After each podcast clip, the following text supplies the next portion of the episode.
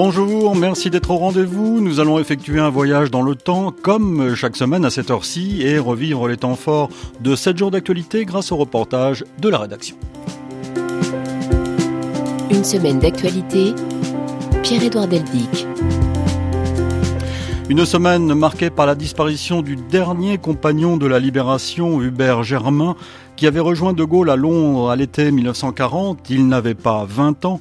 Il avait retrouvé la France quatre ans plus tard, en août 1944, lors du débarquement en Provence. Écoutez-le raconter ce moment.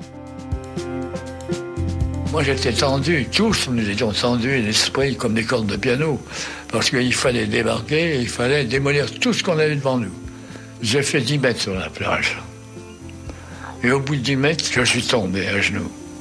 Et j'ai pleuré. Pas longtemps. Un ou deux sanglots dans la gorge. On retrouvait, il y a des choses aussi bêtes que le chant des grillons dans la nuit. Et tout d'un coup, on s'est dit, ça y est, c'est la France. J'y suis.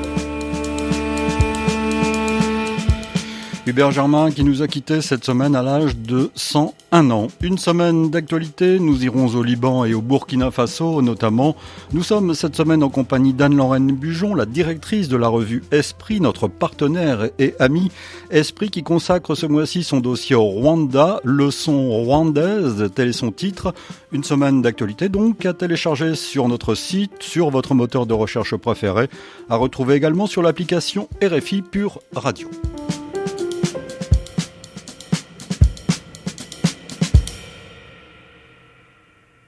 Avant d'écouter Anne-Lorraine Bujon, si nous prenions des nouvelles d'Alexei Navalny, l'opposant russe emprisonné qui a changé de statut ces derniers jours, il est devenu terroriste. Explication de Daniel Valo.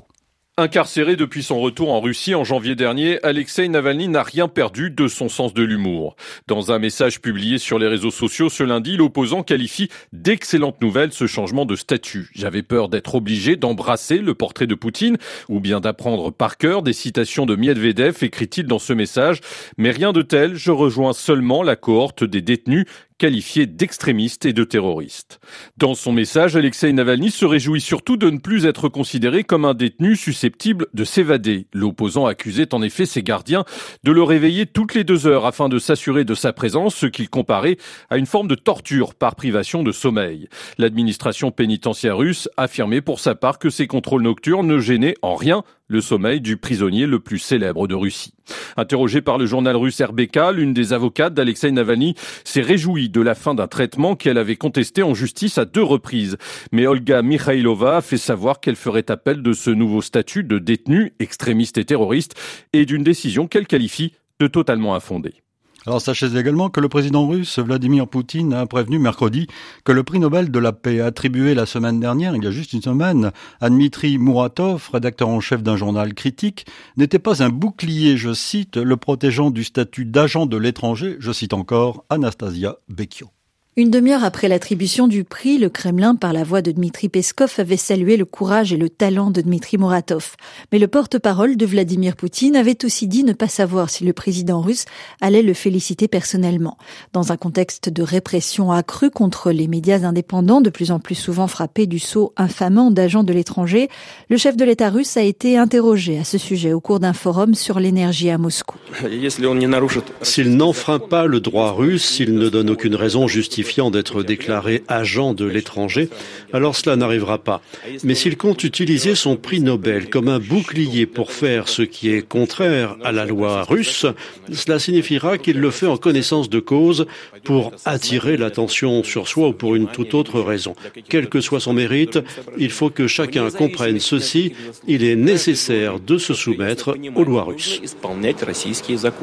Le jour même de l'attribution du prix Nobel, le ministère russe de la Justice a inscrit neuf personnes et trois organisations supplémentaires au registre russe des agents de l'étranger, dont sept journalistes.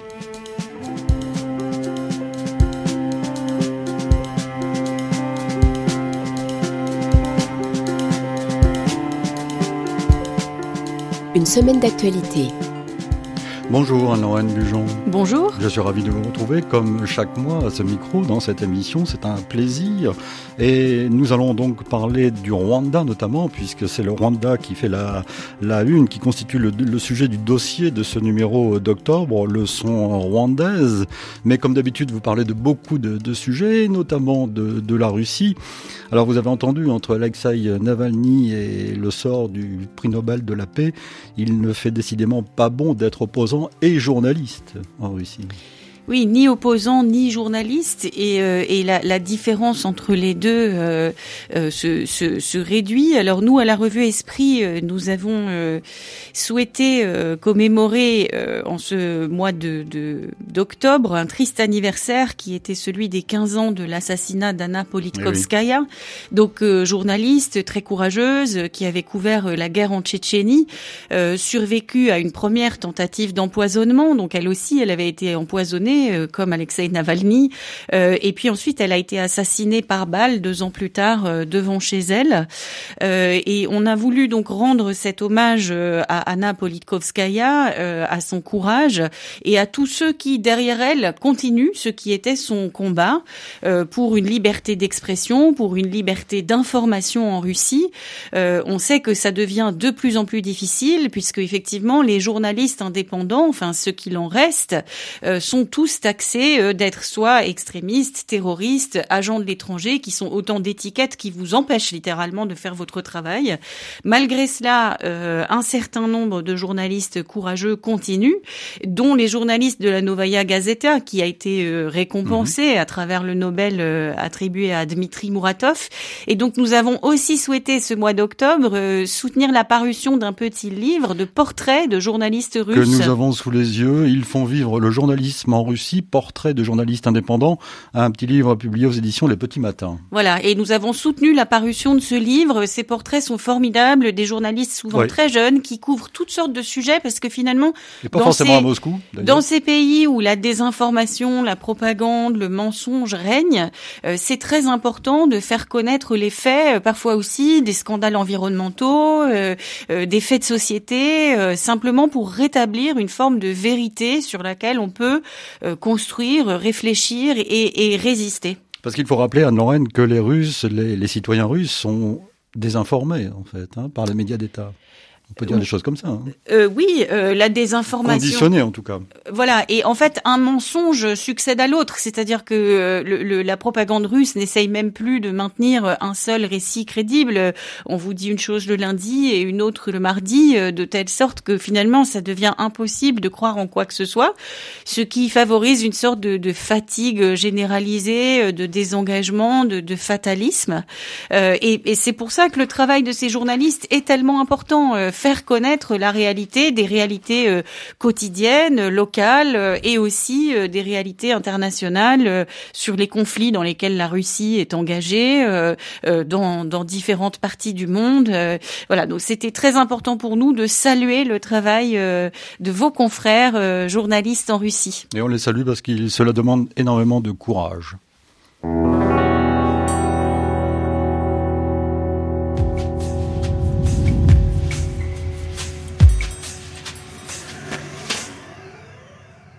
7 jours dans le monde. Et partons pour le Liban, Anne-Lorraine, maintenant où nous allons nous attarder afin de revenir sur une nouvelle suspension de l'enquête sur l'explosion du port de Beyrouth le 4 août 2020 et ses conséquences. Une enquête qui en gêne plus d'un, semble-t-il, à Beyrouth, Paul Ralifet. Le bras de fer entre la justice et la classe politique autour de l'enquête sur la double explosion du port de Beyrouth s'est transformé ce mardi en confrontation ouverte.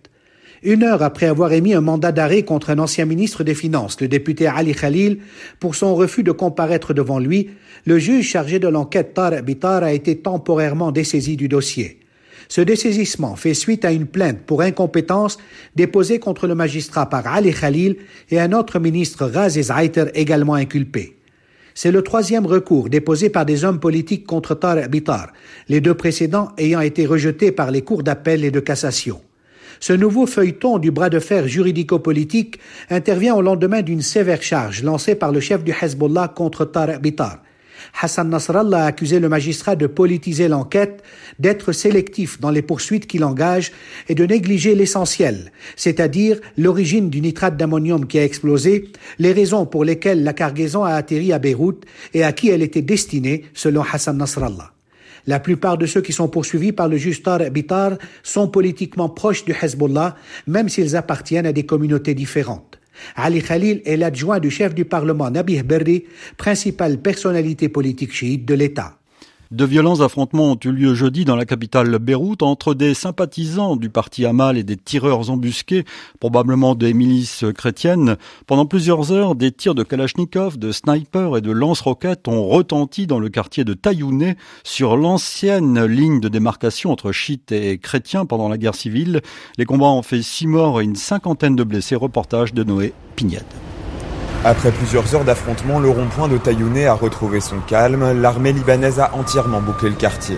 Situé sur la ligne de feu, l'appartement de Mohamed et sa famille a été violemment touché par les tirs des miliciens. Ses fenêtres sont brisées, les murs de son salon couverts d'impacts de balles. C'est horrible, quoi. Ce sont des civils, chrétiens et musulmans qui vivent ensemble. J'espère que tous les Libanais sont contre ça. Ils veulent vivre ensemble. Ismaël, qui travaille dans l'immeuble d'en face, a lui un discours bien plus pessimiste. Il n'y a plus d'avenir pour personne ici. Tous les jours, nous en avons la preuve. Regardez euh, ce qui s'est passé aujourd'hui. Les politiques manipulent les gens, les utilisent comme de la chair à canon. Ils contrôlent tout le monde ici. J'ai déjà connu la guerre au Liban. Et quand je regarde ce qui se passe maintenant, je comprends que l'histoire se répète. Un peu plus loin, Youssef, 62 ans, lui est un vétéran de la guerre civile. Ancien milicien chrétien, il se désole de la flambée de violence qui a secoué son quartier. Comment j'ai vécu la guerre, j'espère qu'on ne revient pas à cette étape-là, parce que vraiment c'est c'est triste. on espère que ça ira mieux. Euh, on va voir, il faut attendre. Mais une fois notre micro éteint, l'ancien combattant confie ne plus croire à la réconciliation entre milices chiites et chrétiennes dans son quartier et conclut Ici, tout le monde se prépare pour la guerre. Jeudi donc, des membres des partis chiites du Hezbollah et d'Amal ont donc convergé vers le palais de justice de Beyrouth afin de réclamer le départ du juge chargé de l'enquête de l'explosion d'août 2020, qui est le juge? décrié par une partie des Libanais et adulé par les autres, Muriel Paradon. Tarek Bitar, 47 ans, s'est forgé une réputation de magistrat intègre et incorruptible. Lorsqu'il reprend l'enquête en février dernier sur l'explosion du port de Beyrouth, il déclare au journal L'Orient le Jour vouloir aller jusqu'au bout. Rien ne m'arrêtera, dit-il, nous avons le devoir envers les victimes de parvenir à la vérité. Fait rare dans la magistrature libanaise, on ne lui connaît aucune affiliation politique. Il incarne le symbole d'une justice indépendante aux yeux des victimes de l'explosion du port, mais pas seulement, toute une partie de la population le soutient sur les réseaux sociaux, dégoûté par la classe politique libanaise. Mais Tarek Bitar se fait aussi des ennemis en inculpant plusieurs responsables politiques. Son enquête est même un temps suspendue. Lorsqu'il émet un mandat d'arrêt mardi contre un ex-ministre du parti Amal, allié au Hezbollah, il déclenche les foudres de ces deux partis chiites qui décident de manifester ce jeudi pour réclamer sa tête, déclenchant de véritables scènes de guerre en plein Beyrouth. Suite d'une semaine d'actualité, nous sommes en compagnie d'Anne-Lorraine Bujon, la directrice de la revue Esprit, dont le dernier numéro d'octobre euh, consacre un dossier Rwanda intitulé Leçon rwandaise. Nous allons en parler évidemment dans ce numéro. Il est décidément, euh, Anne-Lorraine, difficile d'établir la vérité euh, lors de, travaux de commission ou lors d'une instruction de, juge. Oui, on entend dans cette situation qui se tend de jour en jour au Liban la place qu'occupe euh, cette enquête sur l'explosion du port de Beyrouth, qui devient un peu euh, emblématique. C'est vrai que cette explosion s'est produite il y a maintenant plus d'un an, qu'avec les moyens d'enquête dont on dispose, et la France avait d'ailleurs parlé de prêter son assistance à l'enquête, il me semble. Donc en fait, c'est invraisemblable qu'on ne parvienne pas à établir la chaîne de responsabilité. Le nitrate d'ammonium, c'est très dangereux. Comment est-ce qu'il est arrivé là? Et dans des quantités pareilles? Rappelons que cette explosion l'explosion avait détruit un tiers de la ville. Donc et l'explosion, elle arrivait après des manifestations longues pendant des mois où la population libanaise réclamait le départ, la réforme de cette classe politique corrompue, irresponsable. Et donc un temps après l'explosion, on a pensé que cette fois-ci c'en était trop et que cette classe politique allait devoir se réformer.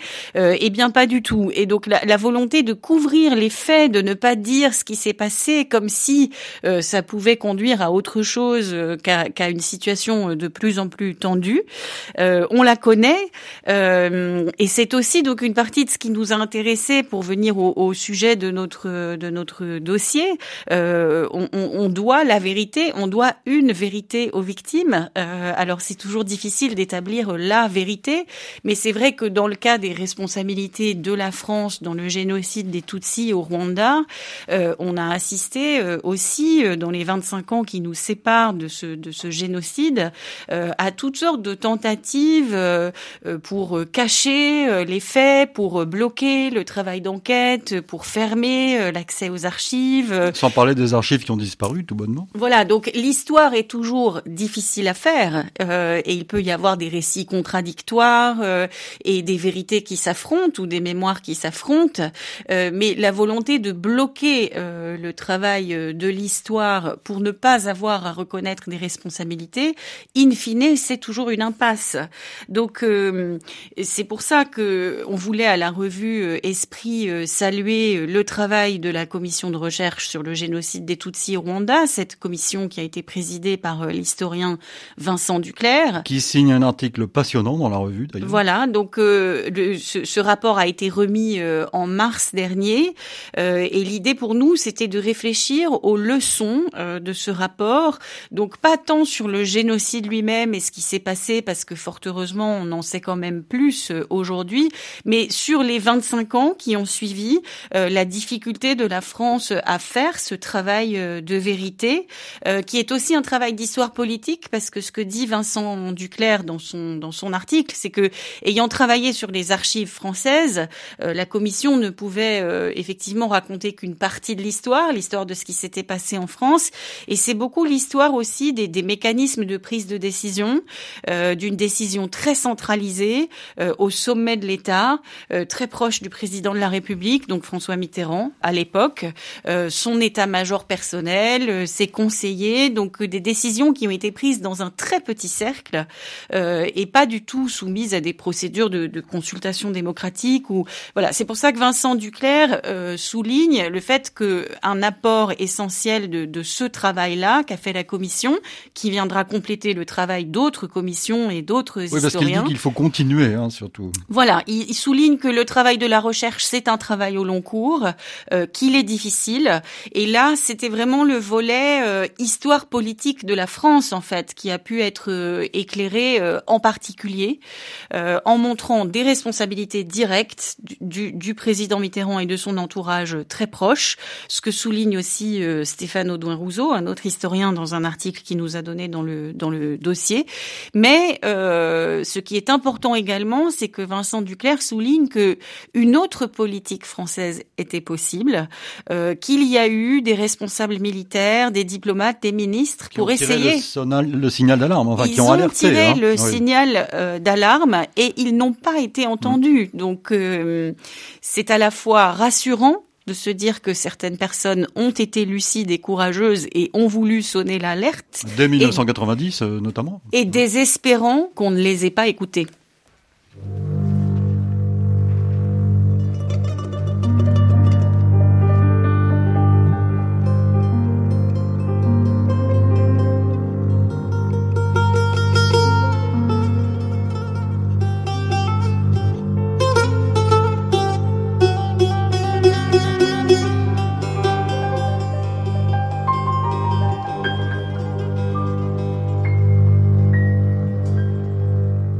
Une semaine d'actualité.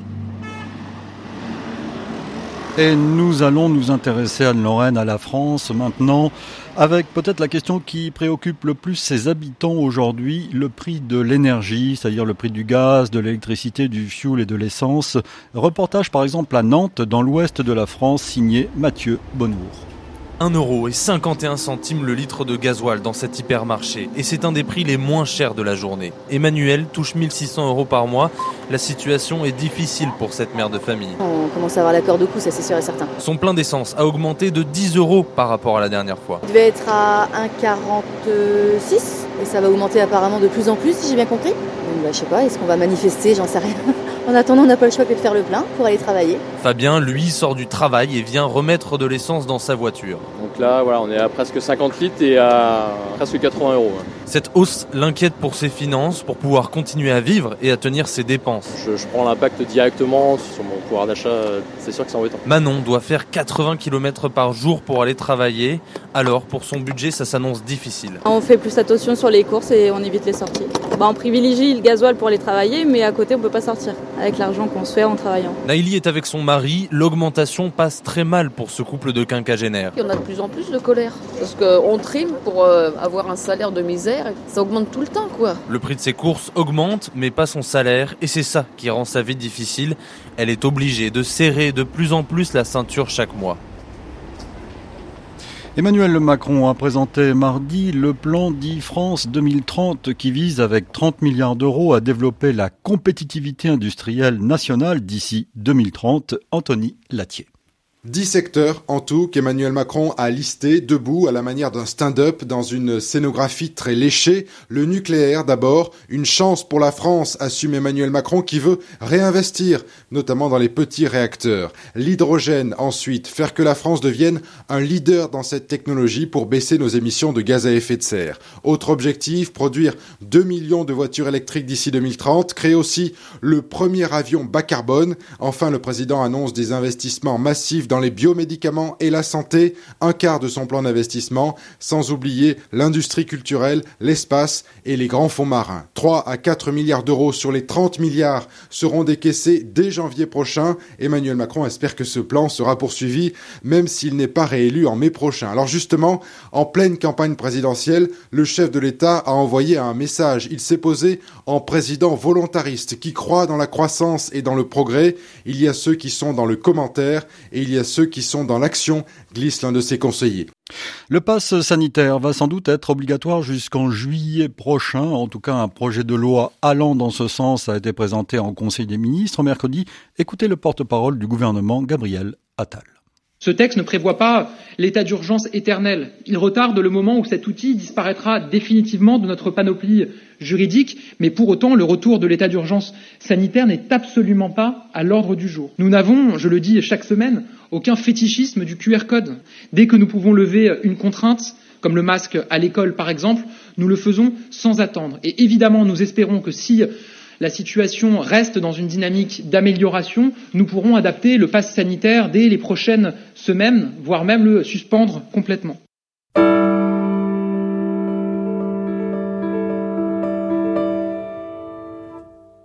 Suite d'une semaine d'actualité, avant de retrouver Anne-Lorraine Bujon, parlons de Samuel Paty.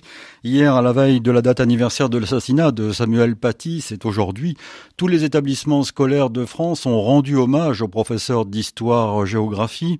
Rappelons que le 16 octobre 2020, Samuel Paty, 47 ans, était poignardé puis décapité dans une rue voisine de son collège du Bois d'Aulne à Conflans-Sainte-Honorine, ville tranquille de la région parisienne, alors qu'il rentrait chez lui. Son assassin, un réfugié tchétchène radicalisé de 18 ans, tué peu après par la police, lui reprochait d'avoir montré des caricatures de Mahomet en classe et avait donné de l'argent à des jeunes collégiens pour qu'ils lui montrent qui était Monsieur Paty. Reportage sur cet hommage dans les écoles hier de Lucie Bouteloup au lycée Rodin à Paris. Alors aujourd'hui, comme vous le savez, on commémore les un an de l'assassinat du professeur d'histoire géo Samuel Paty. Donc on va se lever, on va faire une minute de silence. Après une minute de silence, le professeur d'histoire-géographie a choisi de donner la parole à ses Si vous élèves. avez besoin d'intervenir, euh, levez la main. C'est votre ressenti, moi, qui m'intéresse. Moi, juste, je peux comprendre que la personne soit offusquée par rapport à sa religion, mais en soit de le tuer, l'acte est inadmissible. Mais la raison de sa colère, ça, je peux, je peux comprendre. Très vite, le débat s'installe. Je faisais un cours C'était comme quand on apprend euh, l'histoire d'Hitler ici, personne ne pense que notre prof est un nazi. Enfin, il faisait rien de mal. Et la question de la liberté d'expression est au cœur des débats. Je pense que c'est surtout important de rappeler au moins une fois par an euh, que la liberté d'expression c'est primordial et pour éviter ce genre de choses, euh, enfin dans la limite du raisonnable. C'est là que le débat devient intéressant parce que Apolline l'a dit, dans la limite du raisonnable. Donc soit on peut tout dire, soit on peut rien dire. C'est vraiment une question compliquée finalement la liberté d'expression. Après 20 minutes de débat, le professeur reprend son cours. Pour lui, pas de doute, cet échange était nécessaire. Je trouve que c'était important de le faire. Ça pose quand même quelques points de repère euh, face à la déferlante euh, des réseaux sociaux. Ça permet, je pense, de calmer un peu les tensions. Et les professeurs ont jusqu'à leur dernière heure de cours ce soir pour rendre hommage à Samuel Paty.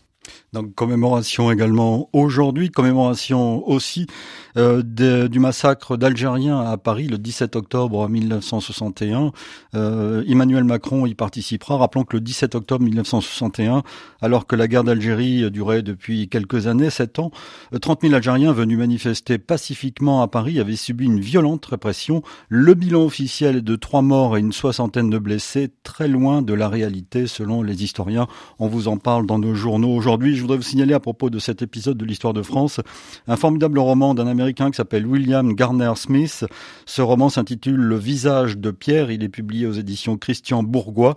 C'est l'histoire de Siméon, un noir américain débarqué à Paris dans les années 60. Lui ne subit pas directement le racisme des Français, mais il est le témoin du sort des Algériens de la capitale. Je vous recommande vivement ce roman qui s'intitule donc Le visage de Pierre. Suite d'une semaine d'actualité, nous sommes toujours en compagnie de notre amie Anne-Lorraine Bujon, la directrice de la revue Esprit, et nous parlons notamment du dossier de ce numéro d'octobre, leçon rwandaise, mais il nous faut parler d'abord de la politique française. Vous signez un éditorial, l'équipe d'Esprit euh, signe un éditorial dans lequel je lis ceci. À défaut d'un autre monde, une autre campagne est possible, on l'espère tous. Et oui, nous on l'espérait. Euh, cet édito est vraiment l'expression d'un sentiment assez partagé euh, à la rédaction, euh, où on se désole de voir un climat politique assez démoralisant en France aujourd'hui et, et, un débat politique qui nous semble aussi très très étriqué, crispé sur deux ou trois sujets qui deviennent quasi obsessionnels la sécurité, l'immigration, la laïcité, comme si nous n'étions pas euh, à la sortie d'une crise sanitaire absolument inédite qui a secoué euh, le monde entier euh, et qui a aussi du coup jeté des ponts entre les préoccupations des électorats des pays du monde entier. Donc voilà, la temporalité de la politique française fait que en sortie de crise sanitaire, on entre dans la campagne politique et c'est vrai que on aurait espéré, on aurait aimé une campagne politique qui ouvre sur des sujets de préoccupation, euh, je crois, euh, très partagée.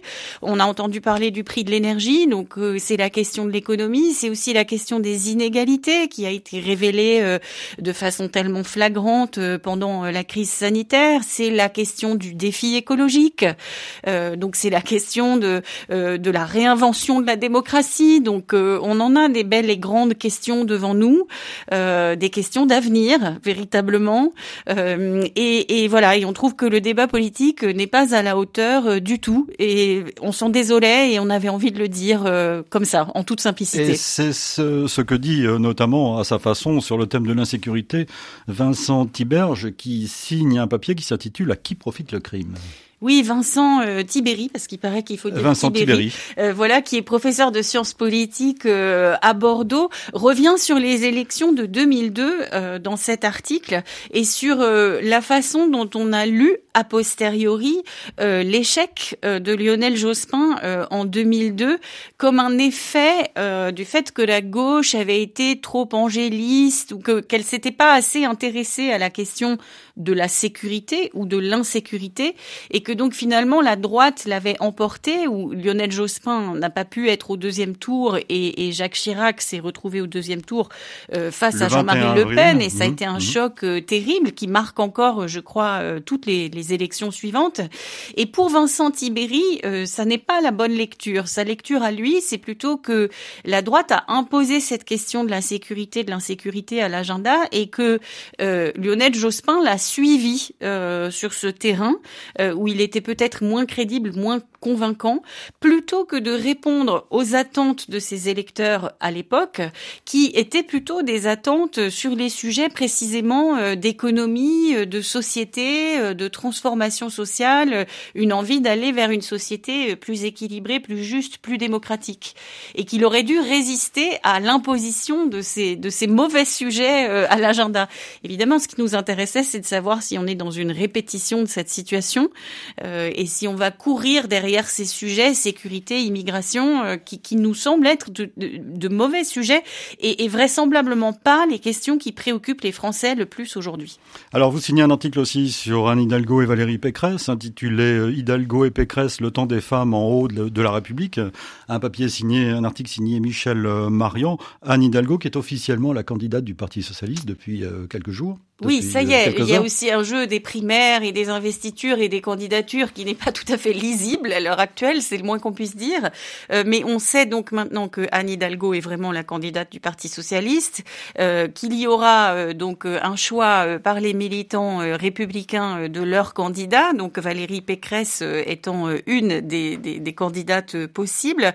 Et ce que Michel Marion a voulu souligner dans ce texte, c'est finalement la banalisation. Euh, de, de, de, la femme politique, de la figure de la femme politique, et c'est une bonne chose. Je dis banalisation évidemment dans un sens euh, positif, euh, parce que elles sont femmes en politique, euh, et c'est parfaitement euh, assumé, et ça va sans dire, de telle sorte que pour lui, elles ne sont pas obligées ni de surjouer leur féminité, ni de masquer leur féminité. Ce sont tout simplement des femmes en politique qui font valoir leurs compétences, acquises notamment dans des exécutifs euh, euh, régionaux, mmh. euh, voilà, sur le terrain auprès d'autres élus. et voilà, et donc on se, on se félicite d'avoir ces deux candidates. maintenant, le jeu politique est encore très ouvert et est-ce qu'elles feront le chemin que Michel Marion semble trouver possible? C'est un peu incertain. Ce suspense est intenable, Anne-Lorraine. Je signale aussi dans votre revue, qui est très éclectique, comme dans, dans tous les numéros, on le constate, un article d'un certain Olivier Mongin sur Jean-Paul Belmont il lui rend un bel hommage. Ah oui, Olivier Mongin, euh, qui a été directeur de la revue Esprit pendant presque 30 ans, est aussi un, un, un fan de, eh c'est un fan de cinéma.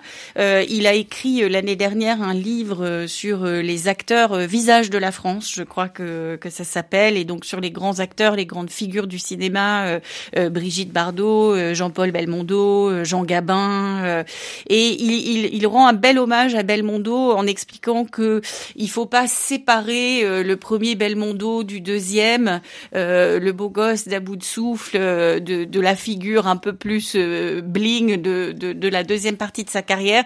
Mais il dit ces deux figures font partie du carnaval Belmondo. Euh, et voilà, et il lui rend un hommage vibrant.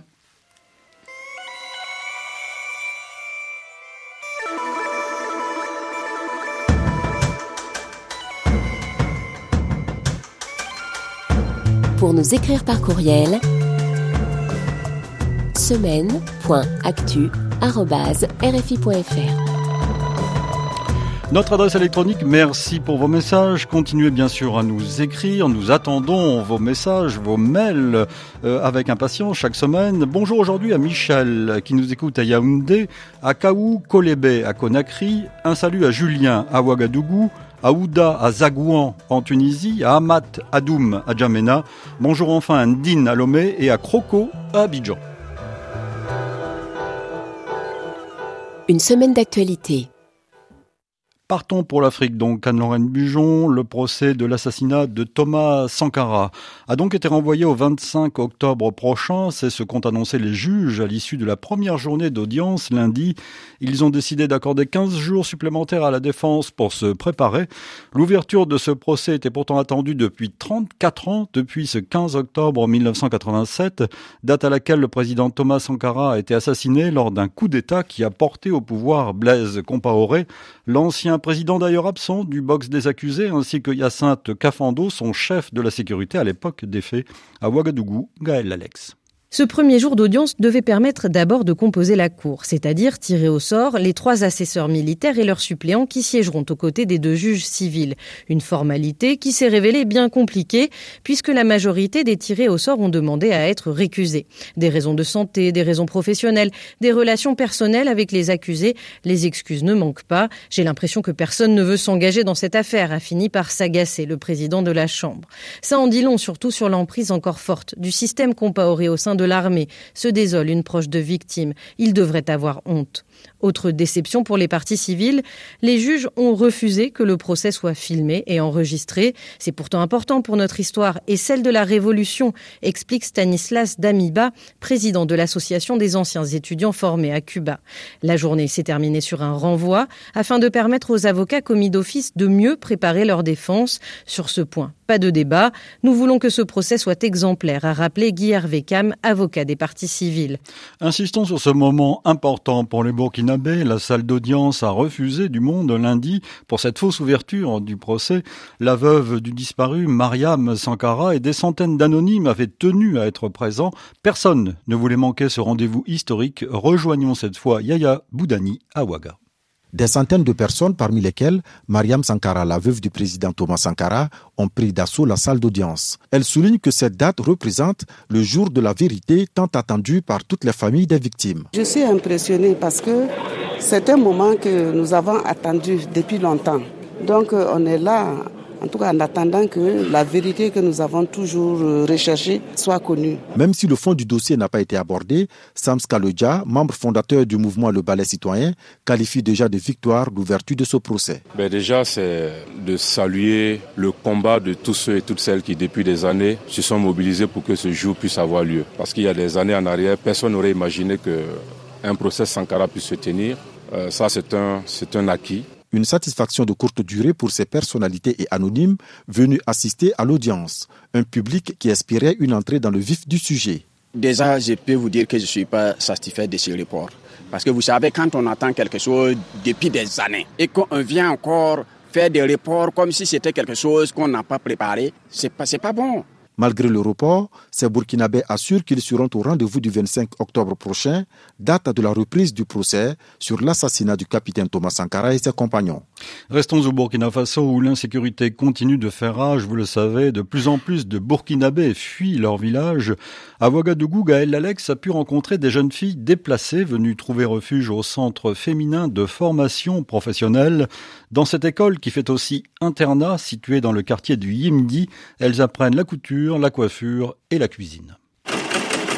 Naomi vient du département de Yako, à une centaine de kilomètres du Mali. C'est après l'attaque de son village qu'elle a fui. Quand on dormait à 2 heures du matin, on a attendu les coups de fusil. Les bandits, les terroristes, ils ont venu frapper jusqu'à 4 heures du matin. Toutes les écoles sont fermées. Mes parents ont décidé de m'amener ici pour que je puisse apprendre un métier. Comment tu te sens ici? Je me sens à l'aise parce qu'il n'y a plus de coups de frappe, donc ça va. Depuis son ouverture en 2010, le centre accueille des jeunes filles aux difficultés familiales ou scolaires. Aujourd'hui, il reçoit aussi de jeunes jeunes déplacés internes. L'objectif reste le même, donner des outils pour se construire un avenir. Alassane Compaoré, coordonnateur du projet. Au lieu de donner le poisson, alors il faut apprendre à pêcher. Non seulement nous les apprenons à pêcher, mais nous leur offrons le lac. Il y a une formation aussi en entrepreneuriat à la fin. Mélème vient de Kaya, dans le centre nord. Malgré l'insécurité, elle veut retourner chez elle, son diplôme en poche. Je veux repartir dans ma communauté et faire de la couture là-bas. À Kaya, ça va mieux, il y a moins d'attaques. C'est très important pour moi de rentrer. Ma famille est là-bas et je veux les aider. Aujourd'hui, le Burkina recense près d'un million et demi de déplacés internes.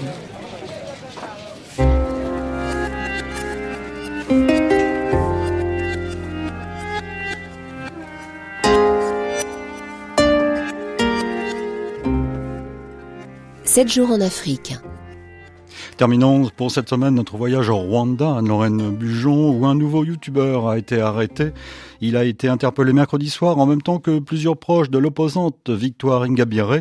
Il serait détenu dans le cadre d'une seule et même affaire. Ils sont tous accusés de publication de fausses rumeurs à Kigali, Laure Broulard.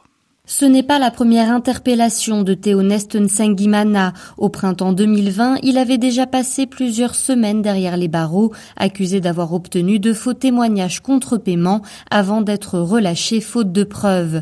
Aujourd'hui, il est en détention pour propagation de rumeurs aux côtés de cinq personnes identifiées par l'opposante Victoire Ingabire comme des proches de son parti d'Alpha Umurinzi, non reconnus par les autorités. Selon le bureau des enquêtes rwandais, ils formaient ensemble une bande organisée et souhaitaient causer un soulèvement populaire en utilisant les réseaux sociaux. Pas plus de précision de la part des enquêteurs, mais Victoire Ingabire assure qu'elle devait participer à un débat aux côtés de plusieurs membres de l'opposition en exil sur la chaîne YouTube de Théoneste Nsengimana le 14 octobre au soir, c'est-à-dire au lendemain des arrestations. L'opposante dénonce des mesures d'intimidation à l'encontre de son parti. Il y a deux semaines, une autre youtubeuse rwandaise, Yvonne Idamange, a été condamnée à 15 ans de prison, également pour propagation de fausses rumeurs et incitation à l'insurrection. Vous écoutez Réfi, vous avez raison. Suite d'une semaine d'actualité en compagnie d'Anne-Lorraine Bujon, je dois souligner votre particularité. Une des particularités de votre revue, euh, Anne-Lorraine, c'est qu'elle s'intéresse à l'Afrique. On avait d'ailleurs commencé notre partenariat en parlant d'un dossier sur l'Afrique que vous aviez rédigé il y a un peu plus d'un an maintenant. Depuis l'Afrique, oui, il y, a, il y a, un peu plus d'un an, absolument. Mhm. Votre mémoire est très bonne. La revue Esprit s'est toujours intéressée euh, à l'Afrique. Euh, on trouve dans nos archives très tôt des articles sur Madagascar par exemple. Euh, euh, et, donc, elle s'y est intéressée en continu. Et sur la question du, Rwanda, par exemple, longtemps, euh, la revue a suivi ce qui se passait et cherché à expliquer et à bien comprendre ce qui se jouait, notamment grâce à Jean-Pierre Chrétien, spécialiste de l'Afrique des Grands Lacs, mais aussi Jean-François Bayard, donc qui nous ont donné des, des textes au fil des ans. Et il y avait déjà eu un numéro consacré à la question de la relation entre la France et le Rwanda euh, en 2010, qui s'intitulait France-Rwanda et maintenant, euh, numéro dans lequel euh, Stéphane Audouin-Rousseau en particulier demandait avec insistance l'ouverture des archives françaises pour, pour mieux comprendre ce qui s'était passé exactement au Rwanda et, et, les responsabilités françaises. Et c'est bien ces archives qui ont été ouvertes finalement et qui ont permis le travail de la commission du Clair et du rapport qui a été remis en mars dernier. Alors il y a plusieurs euh, dans ce dossier, il y a plusieurs grands et longs articles sur le sujet et notamment, vous y avez fait allusion tout à l'heure, euh, Anne Lorraine, un article de Jean-Pierre Chrétien qui souligne qu'une autre politique était possible au Rwanda. Oui, Jean-Pierre Chrétien donc revient euh, sur ce que montrent très bien les archives qui ont été dépouillées euh, par la commission euh, Duclerc. C'est ce à quoi je faisais allusion tout à l'heure, que pendant que euh, le président de la République et son entourage proche s'entêtaient dans le soutien à un régime qui donnait tous les signes de la radicalisation violente et raciste, parce que ce régime était en train de devenir raciste, il fichait ses citoyens il avait laissé passer un certain nombre de massacres. Euh, et donc c'est ça qu'on aurait dû voir et, les raisons pour lesquelles la France aurait dû se désengager euh, du Rwanda et cesser de soutenir ce régime. Mais pendant que cette politique était conduite depuis le haut de l'Élysée, donc il y avait aussi des diplomates, des militaires lucides et courageux qui disaient ce qu'ils voyaient sur le terrain. Ils citent notamment le colonel Galinier, qui était l'attaché militaire à l'ambassade de France du Rwanda à l'époque euh, mais aussi un des ambassadeurs de France au Rwanda, le travail des services de renseignement euh, qui eux aussi euh, ont fait un travail d'alerte, et puis des généraux le général Varel, le général Sartre. Donc, donc voilà, il, y en a eu des acteurs de la politique française lucides et courageux, mais on ne les a pas écoutés. Ah, je n'en reviens pas sur le papier de l'article de Vincent Duclerc intitulé Nous devons poursuivre le génocide des Tutsis et le devoir de la recherche. Il faut lire absolument cette contribution. Je n'en reviens pas sur la contribution de Stéphane Audouin-Rousseau qui lui s'intéresse à François Mitterrand avec un article intitulé C'est cinglant, une défaite de la de la pensée. Oui, et sur ça, en fait, c'est un article sur euh, la vision du monde de François Mitterrand qui commence par cette question comment comprendre. Ce qui vaut pour le Rwanda vaut aussi pour les Balkans. Hein? Absolument, et ça, ce sont des archives qui ne sont pas encore ouvertes. C'est-à-dire que voilà, c'est la même politique française qui a été conduite euh, au Rwanda et dans les Balkans. Le tropisme serbe de François Mitterrand. Voilà, en fait, Stéphane Audouin-Rousseau euh, explique que François Mitterrand avait une vision du monde qui était nourrie par l'histoire du 19e siècle qu'il connaissait très bien, euh, et donc une certaine lecture des rapports de force entre puissances euh, pré euh, Première Guerre mondiale. Euh, et il va aussi euh, jusqu'à dénoncer quelque chose de maurassien dans cette vision du monde, euh, et qui a fait par exemple que François Mitterrand ne s'est jamais départi d'une grille de lecture complètement ethniciste de ce qui se passait au Rwanda. voilà, les Hutus d'un côté, les Tutsis de l'autre, et qu'il avait cette grille de lecture, et que même après le génocide, quand on a su sans aucun doute possible ce qui s'était passé, les 800 000 morts euh, en trois mois, euh, on a continué dans l'entourage de François Mitterrand de parler de massacres interethniques. ce ne sont pas des massacres interethniques, c'est un génocide qui a été préparé, qui a été organisé, qui a été exécuté de façon très systématique. Voilà, ce n'est pas la même chose. Et de continuer de le relativiser de cette façon après les faits, euh, ça aussi c'est une faute française. Alors il y a aussi des, des articles d'actualité dans ce dossier Rwanda euh, consacré euh, à l'Afrique euh, aussi de façon large. Et un article que j'ai trouvé également, ils sont tous passionnants, mais celui-là est, passionnant, d'Emmanuel Laurentin, historien et homme de radio, on le connaît, sur la politique mémorielle d'Emmanuel Macron.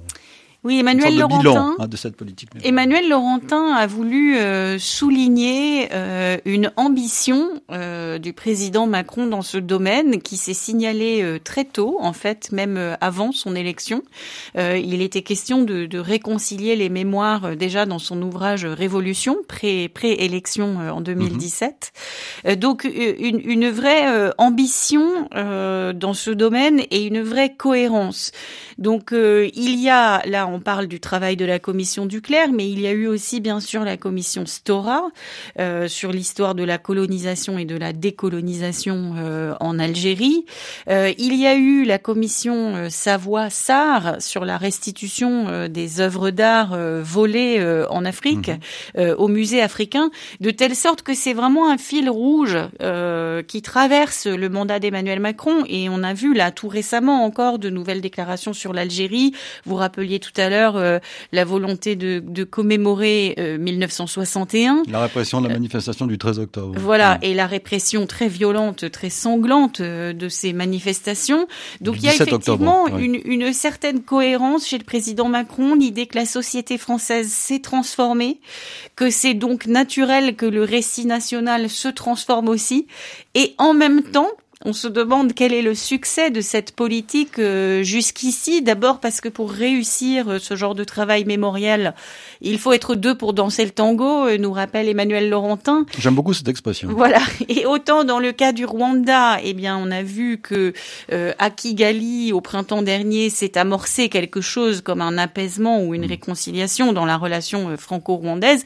En Algérie, pour l'instant, c'est pas le cas du tout, puisque le régime refuse absolument, en réalité, même un durcissement des, relations entre les deux pays. Hein. Voilà, et que, et que l'histoire de la colonisation et de la décolonisation, elle a été confisquée en Algérie mmh. Euh, mmh. par le FLN et, et, le régime euh, au pouvoir, qui n'a aucune envie qu'on raconte euh, une autre histoire ou qu'on fasse un travail de mémoire sur ce qui s'est produit. Donc là, effectivement, ça réussit un peu moins bien. Mais donc, c'est difficile de, de, faire un bilan de cette politique mémorielle en disant elle a très bien fonctionné ou elle n'a pas fonctionné du tout. On est quelque part entre les deux. Euh, le président Macron voudrait réconcilier les mémoires qui traversent la société française, qui est diverse euh, aujourd'hui, mais il se heurte aussi euh, à la question de la fierté française, à tous les gens qui pensent qu'on ne peut pas revenir sur des heures sombres du passé sans ternir l'image de la France. La conviction des démocrates étant plutôt que ça fait partie du projet démocratique que d'avoir l'honnêteté d'examiner le passé tel qu'il s'est produit. Merci Anne-Lorraine Bujon. Il faut lire absolument le numéro d'octobre, comme tous les autres numéros d'ailleurs, de la revue Esprit, comprendre le monde qui vient euh, leçon rwandais, c'est le titre de ce dossier absolument éclairant. J'ajoute, euh, comme chaque semaine, que les auditeurs qui le souhaitent peuvent s'inscrire pour recevoir la lettre euh, d'esprit qui leur est envoyée sur, dans leur boîte mail. Merci Anne-Lorraine. Merci à vous. Une semaine d'actualité réalisée évidemment par Vanessa Rovensky. Nous vous donnons rendez-vous demain pour le magazine ID. Nous y parlerons de l'état du monde, encore avec un ancien secrétaire adjoint de l'ONU chargé des opérations de maintien de la paix, Jean-Marie Guéhenno. Il a travaillé avec Kofi et il vient d'écrire le premier 21e siècle de la globalisation à l'émiettement du monde, un essai publié chez Flammarion demain 17h10 heure de Paris. Bon week-end, bonne semaine, dans un instant un nouveau journal sur RFI.